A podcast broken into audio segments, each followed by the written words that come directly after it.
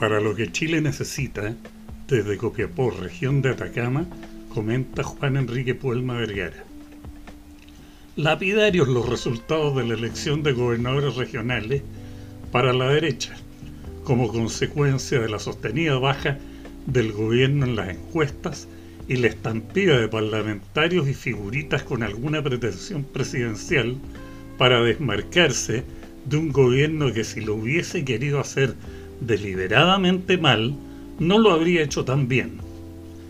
El panorama para el país, con minoría en el Parlamento y mayoría de alcaldes, concejales, gobernadores y constituyentes de izquierda, no es para nada halagüeño.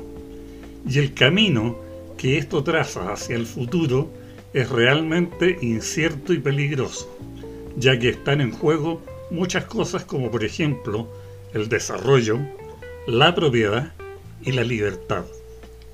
La última batalla por jugar es la presidencial, en donde los que van a las primarias no calientan ni siquiera el agua para la sopa.